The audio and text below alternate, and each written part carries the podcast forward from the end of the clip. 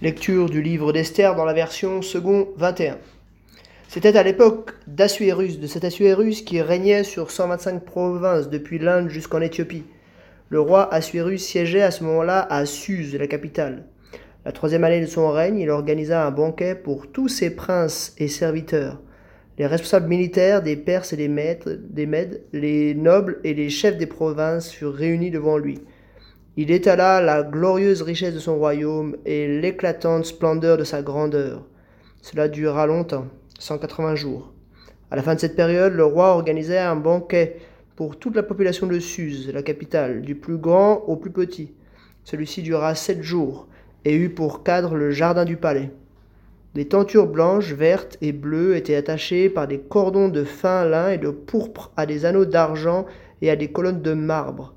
Des lits en or et en argent reposaient sur un pavé de porphyre, de marbre, de nacre et de pierre noire. On servait à boire dans, des récipients en or, tous différents les uns des autres, et il y avait du vin royal dans une abondance qui reflétait la puissance du roi.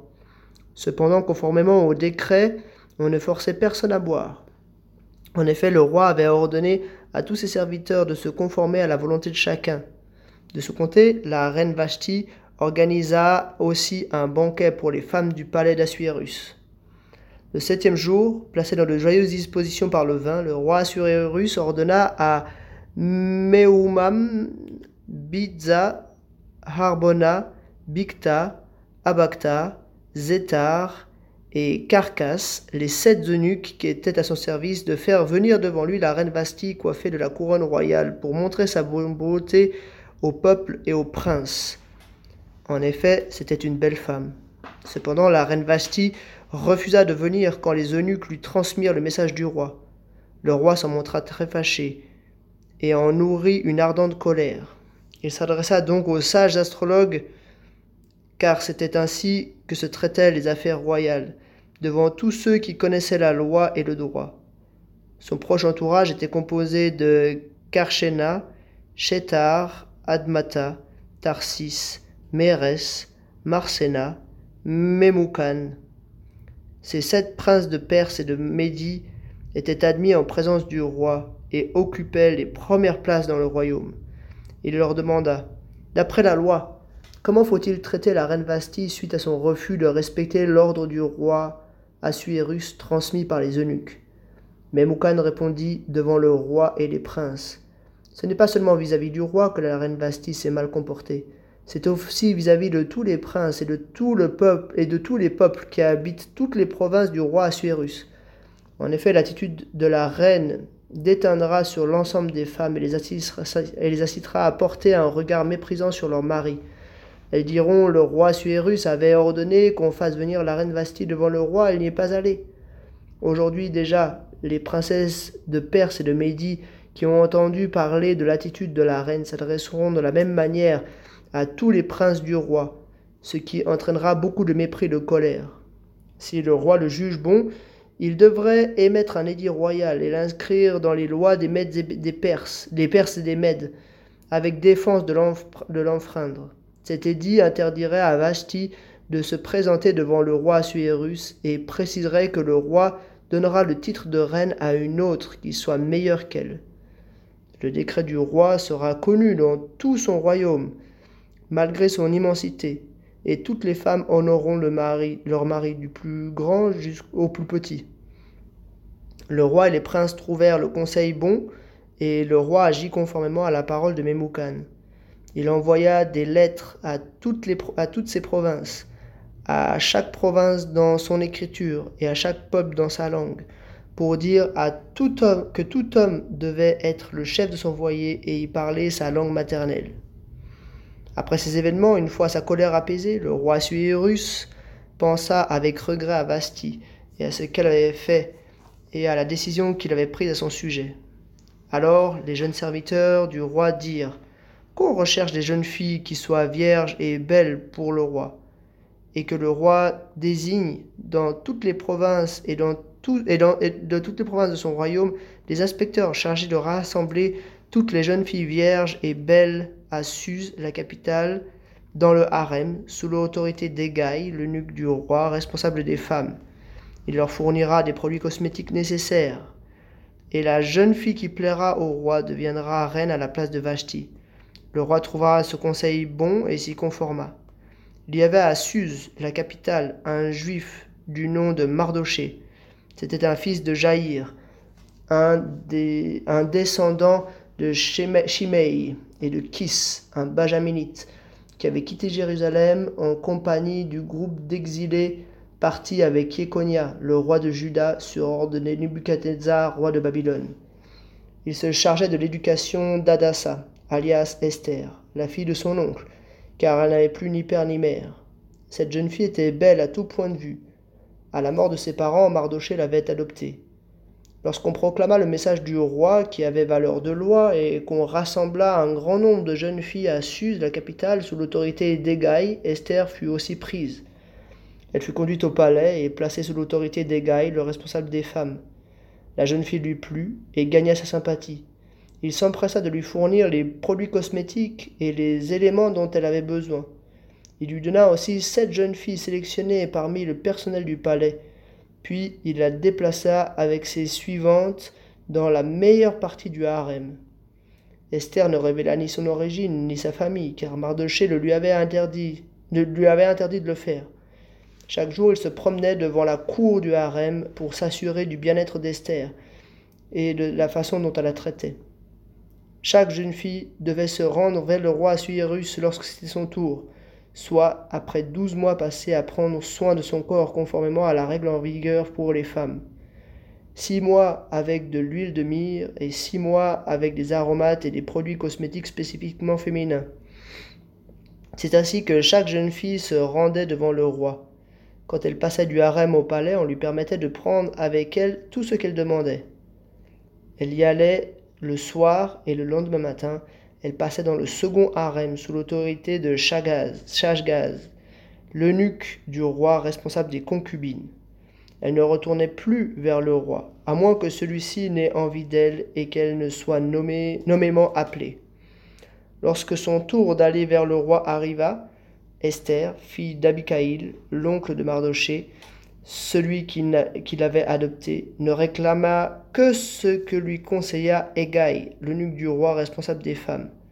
Elle gagnait la faveur de tous ceux qui la voyaient. Esther fut, conduite vers le roi Assuérus dans son palais royal, le dixième mois, c'est-à-dire le mois de Tébet, la septième année de son règne. Le roi préféra Esther à toutes les autres femmes. Elle gagna ses faveurs et sa sympathie plus que toutes les autres jeunes filles il mit la couronne sur sa tête et la proclama reine à la place de Vashti. Le roi organisa un grand banquet pour tous ses princes et serviteurs, et ce en l'honneur d'Esther. Il accorda aussi des dispenses d'impôts aux provinces et distribua des cadeaux avec une générosité toute royale. La deuxième fois qu'on rassembla des jeunes filles, Mardoché était assis à la porte du roi. Esther n'avait toujours pas révélé ni sa famille ni son origine, car Mardoché le lui avait interdit, et elle respectait ses ordres comme lorsqu'elle était sous sa tutelle. À ce moment-là, Mardoché était donc assis à la porte du roi. Bigtan et Teresh, deux eunuques du roi qui avaient la garde de l'entrée, eurent un mouvement d'irritation et cherchèrent à porter la main contre le roi Suérus.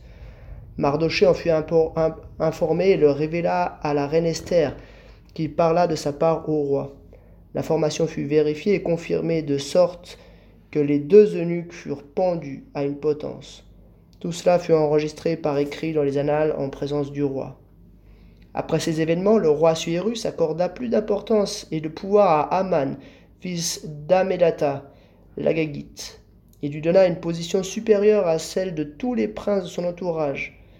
Tous les serviteurs du roi qui se tenaient à la porte du roi pliaient le genou et se prosternaient devant Aman, car cela correspondait aux ordres du roi à son sujet. Mardoché cependant ne pliait pas le genou et ne se prosternait pas. Les serviteurs du roi qui se tenaient à la porte du roi lui dirent Pourquoi enfreins-tu l'ordre du roi?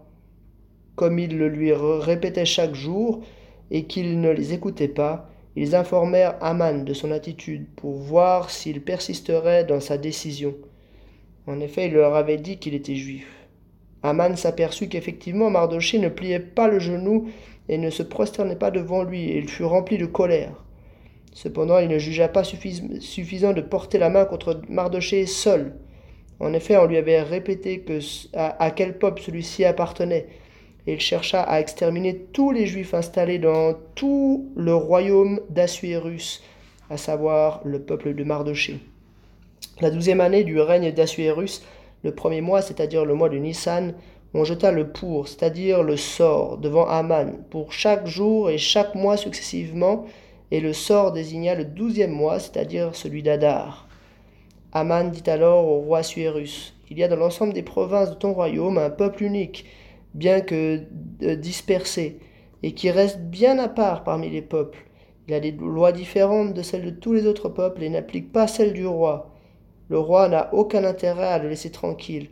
Si donc tu le juges bon, qu'on donne par écrit l'ordre de les faire disparaître. Ce sont trois cents tonnes d'argent que je remettrai aux fonctionnaires pour le trésor du roi.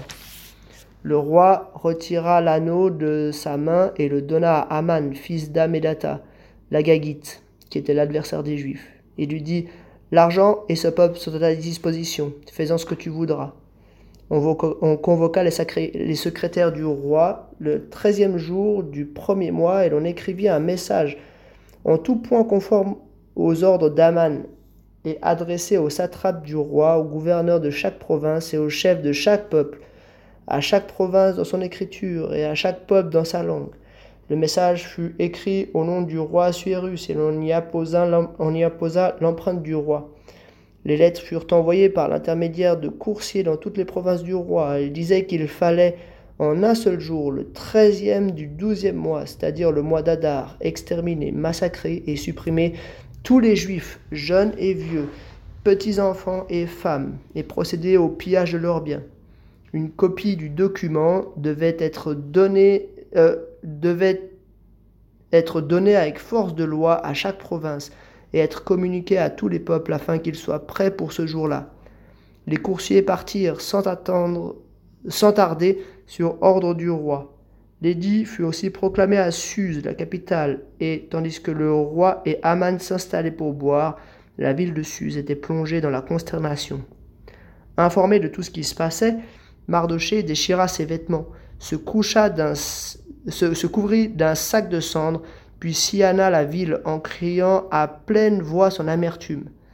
Il alla ainsi jusqu'aux abords de la porte du roi, car son entrée était interdite à toute personne habillée d'un sac dans chaque province, partout où arriva le message du roi qui avait valeur de loi, les Juifs menaient grand deuil avec jeûne, pleurs et lamentations. Beaucoup avaient pour lit le sac et la cendre. Lorsque ses serviteurs et ses eunuques vinrent lui rapporter ce qui se passait, la reine Esther en fut toute bouleversée. Elle fit parvenir des vêtements à Mardoché pour le pousser à s'habiller et à retirer son sac, mais il ne les accepta pas. Elle appela alors Attaque, l'un des eunuques que le roi avait attaché à son service, et le chargea d'aller demander à Mardoché ce qu'il avait et pourquoi il se comportait de cette, de cette manière.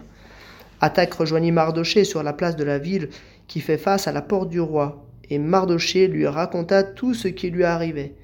Il lui précisa même la quantité d'argent qu'Aman avait promis de verser dans le trésor du roi pour pouvoir faire disparaître les Juifs. Il lui donna aussi une copie de l'édit proclamé dans Suse en vue de leur extermination, afin qu'il le montre à Esther et lui fasse un rapport, en la chargeant de se rendre chez le roi pour lui demander grâce et plaider la cause de son peuple. Attaque va rapporter à Esther les paroles de Mardoché.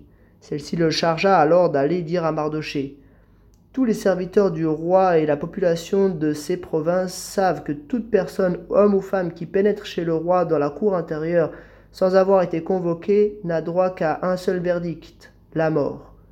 La seule personne qui reste en vie est celle à qui le roi doit tendre le sceptre en or. Le roi tend le sceptre en or. Or, en ce qui me concerne, cela fait trente jours que je n'ai pas été appelé vers lui on rapporta à Mardoché les paroles d'Esther, et Mardoché lui fit répondre Ne t'imagine pas que ta position au palais te permettra d'être sauvé. Au contraire, tous les juifs, au contraire de tous les juifs. En effet, si tu gardes le silence maintenant, le secours et la délivrance surgiront d'autre part pour les juifs, tandis que ta famille et toi vous mourrez. Qui sait Peut-être est-ce pour une circonstance telle que celle-ci que tu es parvenu à la royauté. Esther fit répondre à Mardoché Va rassembler tous les Juifs qui se trouvent à Suse et jeûnez pour moi. Ne mangez et ne buvez rien pendant trois jours, ni la nuit ni le jour. Moi aussi je respecterai un tel jeûne avec mes servantes. Et c'est dans ces dispositions que je pénétrerai chez le roi. J'enfreindrai la loi, et si je dois mourir, je mourrai. Mardoché s'en alla faire tout ce qu'Esther lui avait ordonné. Trois jours plus tard, Esther mit sa tenue royale et se tint debout dans la cour intérieure du palais devant les pas appartements du roi. Celui-ci était assis sur son trône royal dans le palais royal, face à l'entrée du bâtiment. Lorsqu'il vit la reine Esther debout dans la cour, elle gagna sa faveur et il lui, tendit son, le sceptre en or qu'il tenait. Esther s'approcha et toucha le bout du sceptre. Le roi lui dit Qu'as-tu, reine Esther, et que désires-tu? Même si tu réclames la moitié du royaume, elle te sera donnée. Esther répondit Si tu le juges bon, roi, j'aimerais que tu viennes aujourd'hui avec Aman au banquet que j'ai organisé pour toi. Le roi dit alors Allez sans tarder chercher Aman pour répondre à l'invitation d'Esther. Et il se rendit avec Aman au banquet que celle-ci avait préparé. Pendant qu'on buvait le vin, le roi dit à Esther Quel est l'objet de ta demande? Il te sera accordé. Que désires-tu? Même si tu réclames la moitié du royaume, tu l'obtiendras. Esther répondit Ce que je demande et ce que je désire. Si j'ai trouvé grâce à tes yeux, et si tu juges bon de m'accorder l'objet de ma demande et de satisfaire mon désir, j'aimerais que tu viennes avec Aman au festin que j'organiserai pour vous, et c'est demain que je répondrai à ta proposition. Ce jour-là, Aman repartit content, dans de joyeuses dispositions. Mais lorsqu'il vit que, euh, Mardoché, toujours à la porte du roi, ne se levait toujours pas et ne tremblait toujours pas devant lui, il fut rempli de colère contre lui. Il parvint néanmoins à se contenir et rentra chez lui. Puis il envoya chercher ses amis et sa femme Zeresh. Il leur exposa point par point les valeurs de ses richesses, le grand nombre de ses fils, toute l'importance et tout le pouvoir que le roi lui avait accordé, en le plaçant au-dessus de tous les princes, de, de tous ses propres serviteurs, et tous ses propres serviteurs. Il ajouta, je suis même le seul que la reine Esther ait admis avec le roi au banquet qu'elle a organisé, et je suis encore invité pour demain chez elle en compagnie du roi. Cependant, tout cela n'a aucune valeur pour moi aussi longtemps que je verrai Mardoché le juif assis à la porte du roi. Sa femme Zeresh et tous ses amis lui suggérèrent alors Fais préparer une potence de vingt-cinq mètres de haut, et demain matin, demande au roi qu'on y pende Mardoché. Tu pourras ensuite accompagner dans la joie le banquet euh, le roi au banquet. Aman trouva le conseil bon et fit préparer la potence. Cette nuit-là, le roi ne parvint pas à trouver le sommeil. Il se fit donc apporter les registres des événements marquant les annales, et l'on en fit la lecture devant lui. On y trouva mentionnées les révélations faites par Mardoché à propos de Bigtan et de Teresh, les deux eunuques du roi qui avaient la garde de l'entrée et qui avaient voulu porter la main contre le roi Assuérus. Le roi demanda Quelle marque d'honneur et de grandeur a-t-on accordé à Mardoché pour cela? On ne lui a absolument rien accordé, répondirent les jeunes serviteurs du roi. Le roi demanda alors Qui est donc dans cette cour? Aman avait fait son apparition dans la cour extérieure du palais pour demander au roi de faire pendre Mardoché à la, potence qu'il avait préparée à son attention. Les serviteurs du roi lui répondirent C'est Aman qui se tient dans la cour. Qu'il entre, ordonna le roi. Dès qu'Aman fut entré, le roi lui demanda Comment faut-il traiter à un homme que le roi veut honorer? Aman se dit Qui d'autre, à part moi, le roi voudrait-il honorer? Et lui répondit S'il veut honorer un homme, il faut prendre un vêtement royal que le roi a déjà porté, ainsi qu'un cheval que le roi a déjà monté, et sur, duquel, et sur la tête duquel on ait posé une couronne royale. Il faut confier le vêtement et le cheval à l'un des plus illustres princes du roi, mettre cette tenue à l'homme que le roi veut honorer, le conduire monter sur le cheval, sur la place de la ville, et crier devant lui Voici comment l'on agit pour l'homme que le roi veut honorer. Le roi dit à Aman Dépêche-toi de prendre le vêtement et le cheval, comme tu l'as dit, et fais tout cela pour le juif Mardoché qui est assis à la porte du roi. Sans rien négliger de tout cela, ou de tout ce que tu as mentionné. Aman prit donc le vêtement et le cheval, mit cette tenue à Mardoché et le conduisit, monté sur le cheval, sur la place de la ville en criant devant lui Voici comment l'on agit pour l'homme que le roi veut honorer. Mardoché retourna ensuite à la porte du roi, tandis qu'Aman s'empressait de rentrer chez lui dans une attitude de deuil et la tête couverte. Lorsqu'il exposa point par point à sa femme Zérech et à tous ses amis tout ce qui lui était arrivé, ses conseillers et sa femme Zérech lui dirent Si ce Mardoché devant lequel tu as entamé ta déchéance est un juif, tu ne pourras rien faire contre lui tu ne pourras que perdre la partie contre lui. Il parlait encore avec lui quand les eunuques du roi arrivèrent. Ils s'empressèrent de conduire Aman au banquet qu'Esther avait préparé. Le roi et Aman se rendirent au banquet donné chez la reine Esther. Ce second jour, de nouveau, le roi dit à Esther pendant qu'on buvait le vin Quel est l'objet de ta demande? Il te sera accordé. Que désires-tu? Même si tu réclames la moitié du royaume, tu l'obtiendras. La reine Esther répondit si j'ai trouvé grâce à tes yeux, roi, si tu le juges bon, accorde-moi la vie sauve. Voilà ma demande, et sauve mon peuple. Voilà mon désir. En effet, nous avons été vendus, mon peuple et moi, pour être exterminés, massacrés, supprimés. Si encore nous avions été vendus pour devenir des esclaves et des servantes, j'aurais gardé le silence. Mais l'adversaire ne saurait compenser le préjudice ainsi causé au roi. Prenant la parole, le roi Suérus demanda à la, à la reine Esther Qui est-il donc et où est-il celui qui a projeté d'agir de cette manière? Esther répondit L'homme qui est notre adversaire, notre ennemi, c'est Aman, le misérable que voici. Aman trembla de terreur devant le roi et la reine. Dans sa colère, le roi se leva et quitta le banquet pour aller dans le jardin du palais. Quand Aman, quant à Aman, il resta là pour demander la vie sauve à la reine Esther, car il voyait bien que sa perte était décidée dans l'esprit du roi. À son retour du jardin, du palais, en pénétrant dans la salle du banquet, le roi le trouva affalé contre le siège occupé par Esther, et il dit Ira-t-il jusqu'à violer la reine en ma présence dans le palais? Dès que cette parole fut sortie de la bouche du roi, on recouvrit le visage d'Aman. Arbona, l'un des eunuques, dit alors devant le roi il y a une potence préparée par Aman à l'intention de Mardoché, celui qui avait parlé pour le bien du roi. Elle est dressée dans la maison d'Aman et fait vingt-cinq mètres de haut. Le roi ordonna Pendez-y donc Aman. Ainsi, on pendit Aman à la potence qu'il avait préparée pour Mardoché, et la colère du roi s'apaisa.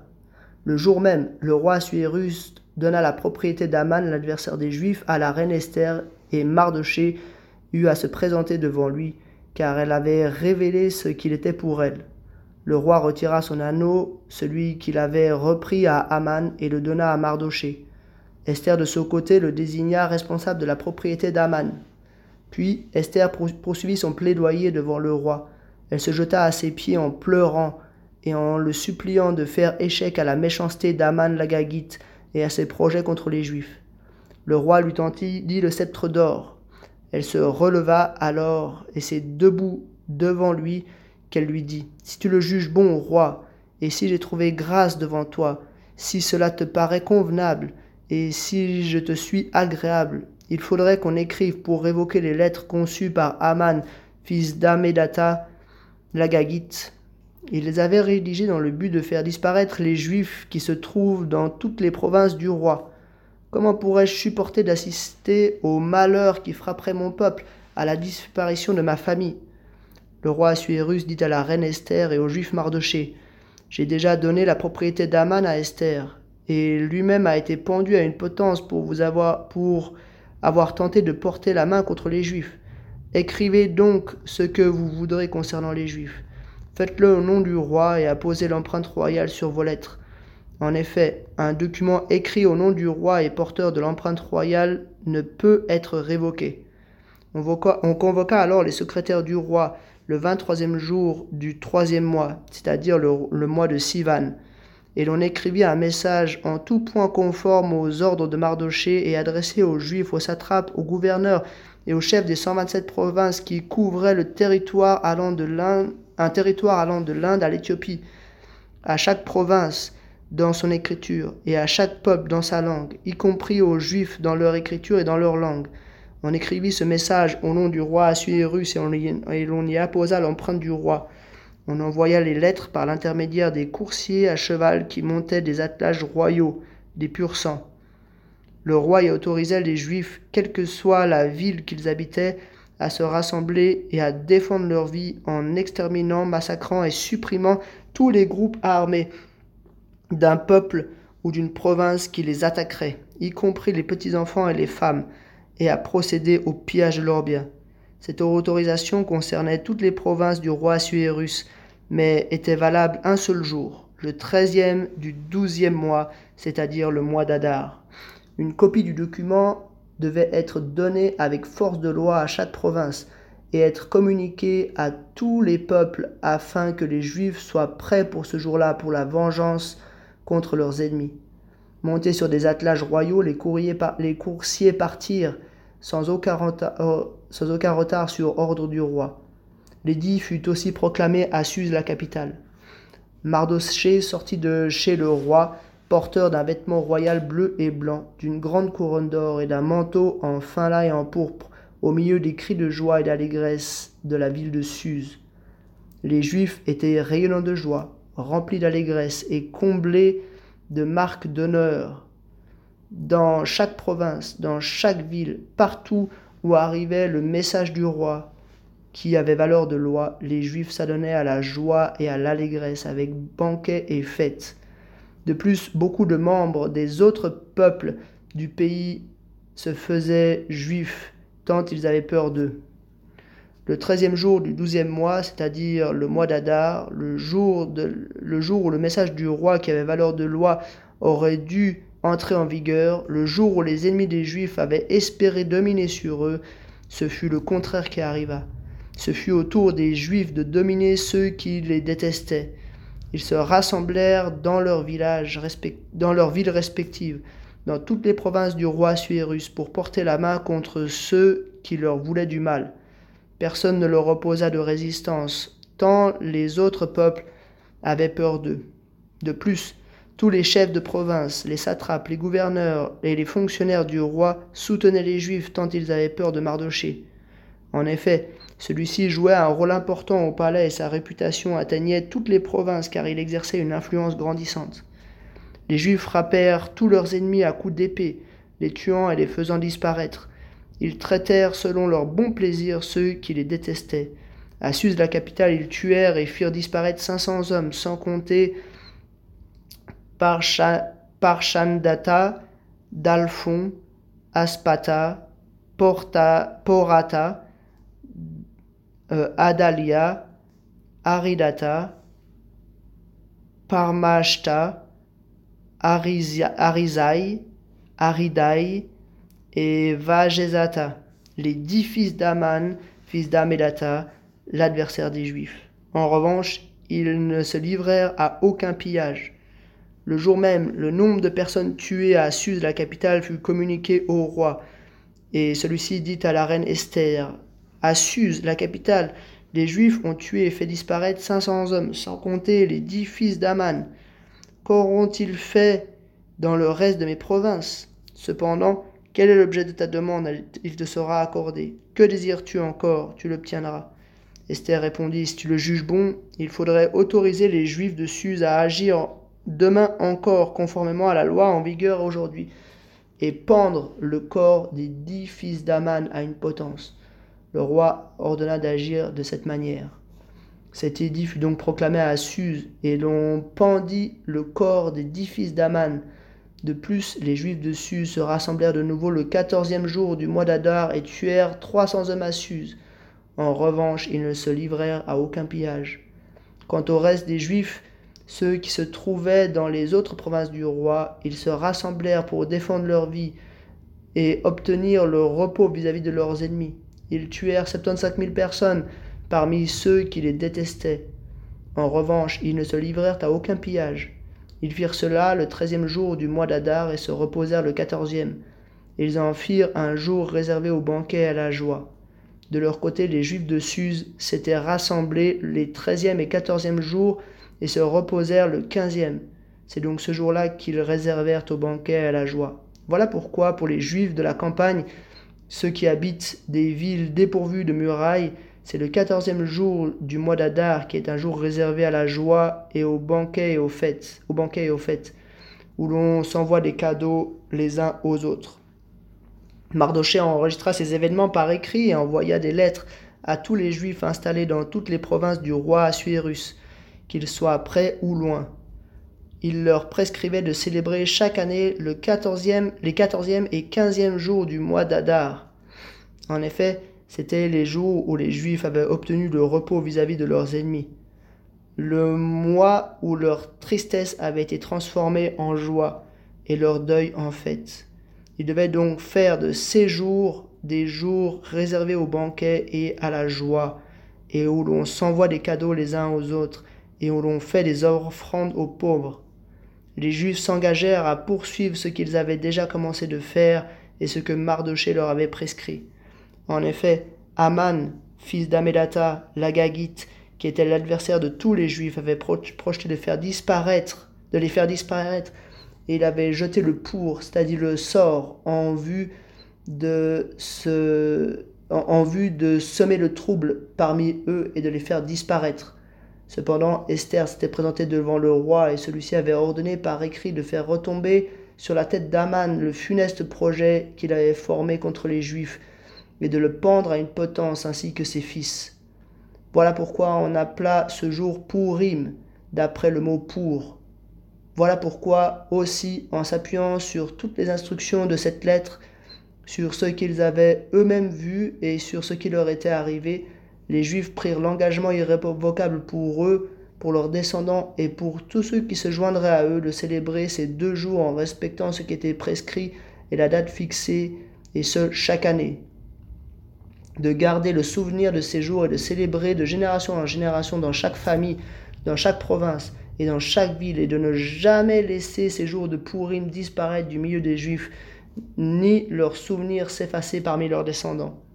La reine Esther, fille d'Abikaïl, et le juif Mardoché écrivirent une seconde fois avec toute l'autorité qui, leur, qui était la leur pour confirmer la lettre relative au Pourim on envoya des lettres à tous les Juifs dans les 127 provinces du roi Assuérus, porteuses d'un message de paix et de vérité. Elles confirmaient la date fixée pour les jours de Purim par, les Juifs par le juif Mardoché et la reine Esther, mais aussi par les Juifs eux-mêmes, pour eux et leurs descendants, et contenaient les instructions relatives aux jeunes et aux cris qui les accompagnaient. Ainsi, l'ordre d'Esther confirma cette instruction relative au, Purim, il fut enregistré par écrit dans un livre. Le roi Assuérus soumit à la corvée aussi bien la partie continentale du pays que les îles, tout ce qu'il accomplit par sa puissance et sa force, ainsi que les détails sur le rôle, euh, sur le rôle important qu'il a accordé à Mardoché, cela est écrit dans les annales des rois des Mèdes et des Perses. En effet, le juif Mardoché était l'adjoint du roi Assuérus. Il jouait un rôle important pour les juifs et était très apprécié de ses nombreux frères. Il recherchait le bonheur de son peuple et contribua par ses paroles au bien-être de toute sa lignée. Jusqu'ici, la lecture du livre d'Esther.